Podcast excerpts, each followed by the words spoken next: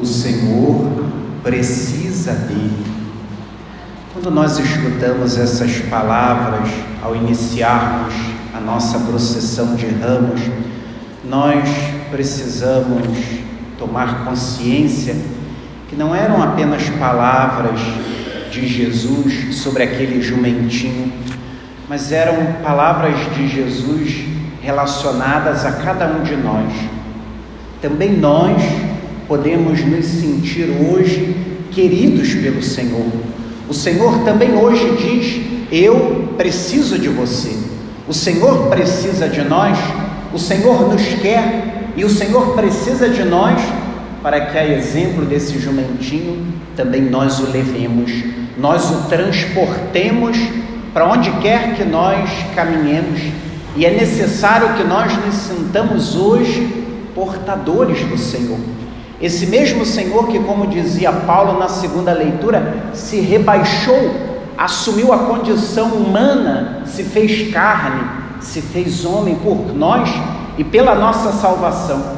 Esse mesmo Senhor hoje se volta para cada um de nós e nos diz: Eu preciso de você. Eu preciso de você para que a minha palavra seja conhecida em todos os cantos, para que eu seja conhecido em todos os cantos para que o mundo no qual estamos, mergulhado em tantas trevas, em tantas guerras, possa conhecer, possa tomar consciência que existe um Deus que nos ama e que está presente na nossa vida. Para que, assim como dizia Isaías na primeira leitura, mesmo sofrendo, mesmo abatido, mesmo deprimido, nós também tenhamos uma palavra de conforto para os outros. Ao ouvirmos o Evangelho, percebemos como o Senhor Jesus encarna na sua vida a profecia de Isaías. Mas como essa profecia também se encarna na nossa vida? Porque também nós, a exemplo de Jesus, somos perseguidos, somos caluniados, somos maltratados, também nós nos abatemos, também nós nos decepcionamos, também nós nos desanimamos, também nós nos sentimos como se estivéssemos definhando. Mas é nessa hora que nós reconhecemos que o Senhor está ao nosso lado e nos dá força, nos anima e nos impulsiona a levarmos também uma palavra de ânimo aos outros, para que a nossa vida seja o grande anúncio de Jesus Cristo, para que o nosso testemunho possa tocar a tantos, para que as pessoas conheçam Jesus Cristo, sobretudo pela nossa vida. Talvez eu e você nem precisaremos falar de Jesus dentro da nossa casa. Talvez nem precisaremos falar de Jesus dentro do nosso trabalho, porque o nosso testemunho será o sinal claro, será o anúncio claro de Jesus Cristo, porque nossos familiares, nossos colegas, nossos vizinhos, nossos amigos verão o nosso testemunho e perceberão que tem algo diferente em nós e precisa ter algo diferente em nós é a nossa fé em Jesus Cristo. Fé essa que somos chamados a renovar ao iniciar a semana central da nossa fé. Essa é para nós a semana das semanas. Não podemos vivê-la como mais um. Não podemos vivê-la como um pagão. Não podemos vivê-la como um cristão qualquer. Precisamos vivê-la interna e externamente. Precisamos vivê-la de tal modo que ela renove a nossa fé, reavive dentro de nós a certeza da fé verdadeira que nos sustenta todos os dias da nossa vida.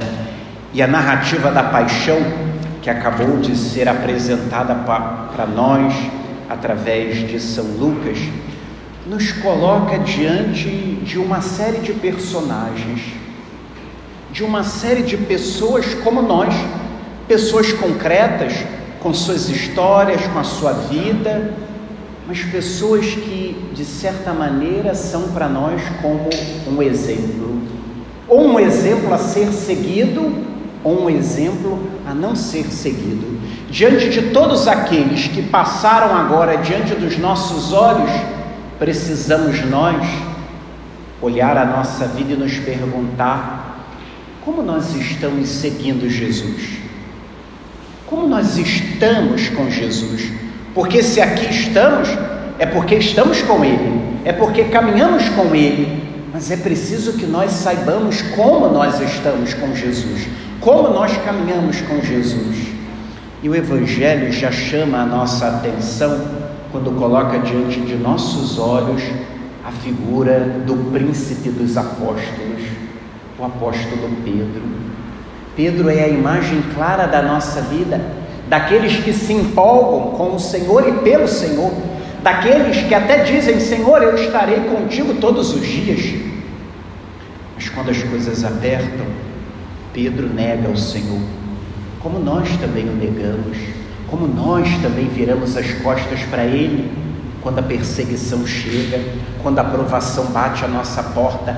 Como dizia Lucas, nós também muitas vezes seguimos o Senhor Jesus como Pedro, de longe, à distância, não nos comprometemos com Ele, não vestimos a camisa de fato, mas ao mesmo tempo, meus irmãos, Pedro nos consola, porque Pedro, mesmo que tenha traído o Senhor, mesmo que tenha negado o Senhor, mesmo que tenha chorado amargamente a sua traição, Pedro se arrependeu, Pedro se converteu e nos ensinou que é sempre possível conversão, é sempre possível mudarmos a rota da vida, é sempre possível compensar as tantas negações da vida por uma entrega total, por uma entrega radical. Mas na cena do Evangelho não aparece apenas o príncipe dos apóstolos, também aparece um outro apóstolo, chamado pelo Senhor, formado pelo Senhor, que havia caminhado com todos os outros, feito a mesma experiência que todos os outros. É Judas Iscariotes, o exemplo para não seguir o exemplo daquele que está com o Senhor, caminha com o Senhor, escuta a palavra do Senhor, mas não se deixa tocar, trai o Senhor, troca o Senhor por uma moeda de prata, por uma sacola de moedas de prata. É o exemplo claro para não seguirmos. O exemplo daquele que troca o Senhor, que abre mão do Senhor por coisas e pessoas nós muitas vezes somos também Judas Iscariotes, porque trocamos o Senhor muitas vezes, porque abrimos mão do Senhor por tantas coisas. Infelizmente, Judas Iscariotes não seguiu o exemplo de Pedro e se converteu. Infelizmente, Judas Iscariotes se deixou levar pelo desespero Hoje nós precisamos entrar na fila, não como Judas Iscariotes, mas diante dos nossos olhos também se apresentaram dois outros personagens, Herodes e Pilatos. Também estavam com Jesus, também conheceram Jesus, também ouviram e viram Jesus, mas não se comprometeram. Somos nós que muitas vezes não nos comprometemos com o Senhor, lavamos nossas mãos quando as coisas apertam, lavamos nossas mãos quando a pressão aperta, quando a perseguição também bate a porta. Muitas vezes, como Herodes e Pilatos, nós até ouvimos o Senhor, mas não nos comprometemos com Ele, não tomamos partido e lavamos nossas mãos nós até estamos com Jesus, mas estamos como Herodes, como Pilatos. E diante dos nossos olhos apareceu um outro grupo, o grupo dessa multidão, o grupo desse povo manipulado, que se deixa levar. Quantas vezes na nossa vida nós somos também como esse povo manipulado, somos como esse povo que se deixa levar pela pressão, que se deixa levar por qualquer notícia, que se deixa levar por qualquer vídeo, que se deixa levar por qualquer mensagem, e ao mesmo tempo que gritamos, bendito que vem em nome do Senhor, daqui a pouco estamos gritando, crucificam. Somos muitas vezes um povo manipulado, até na vivência da nossa fé.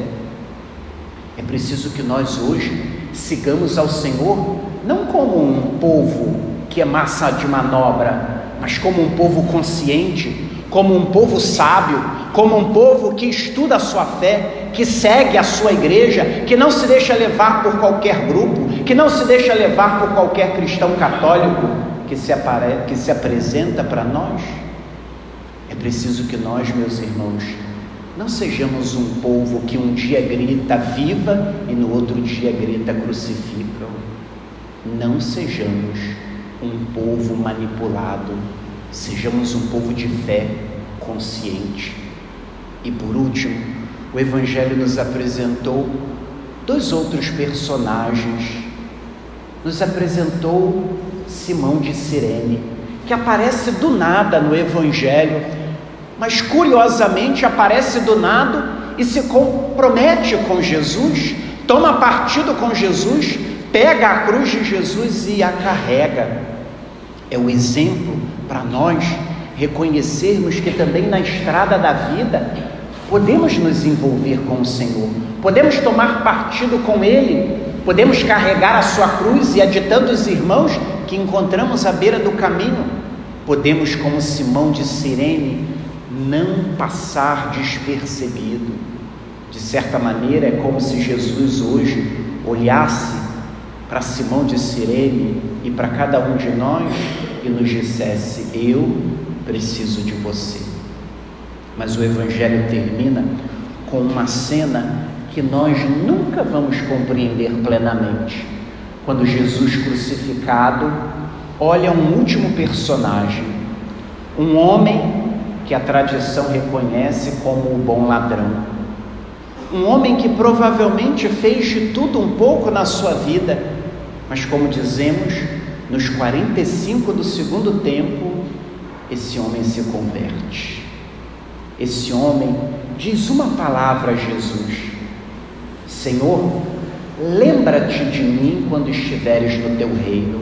Esse homem se converte no último momento e aproveita a chance de abraçar o Senhor que não havia abraçado ao longo da sua vida. Esse homem aproveita a oportunidade de se comprometer com o Senhor e de reconhecê-lo como Senhor. E mais ainda, esse homem quer ser salvo, quer fazer parte do reino de Jesus e pede ao Senhor: lembra-te de mim. E o Senhor não o condena, o Senhor não o castiga, o Senhor não dá uma lição de moral para ele, o Senhor dá uma palavra de salvação. Hoje mesmo estarás comigo no paraíso. Que nós, meus irmãos, não tenhamos medo de nos voltar para o Senhor e dizer: Senhor, lembra-te de mim. Senhor, eu preciso de vós. Senhor, lembra-te de mim quando estiveres no teu reino. Que deixemos hoje o Senhor se voltar para cada um de nós e também nos dizer: Eu preciso de você.